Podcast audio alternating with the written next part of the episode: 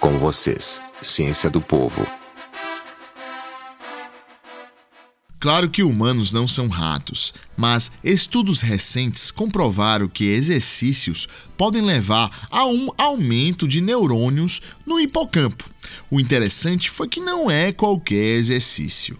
Os pesquisadores finlandeses e americanos provaram que exercícios aeróbicos de longa duração são os que promovem estes achados.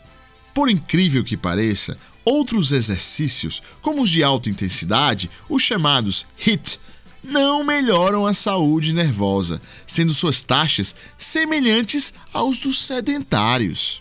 Neste modelo animal, as evidências científicas mostraram que este incremento neuronal no hipocampo, área responsável pela memória, é devido ao poder do exercício aeróbico, o aporte de oxigênio e o tempo demorado deste processo.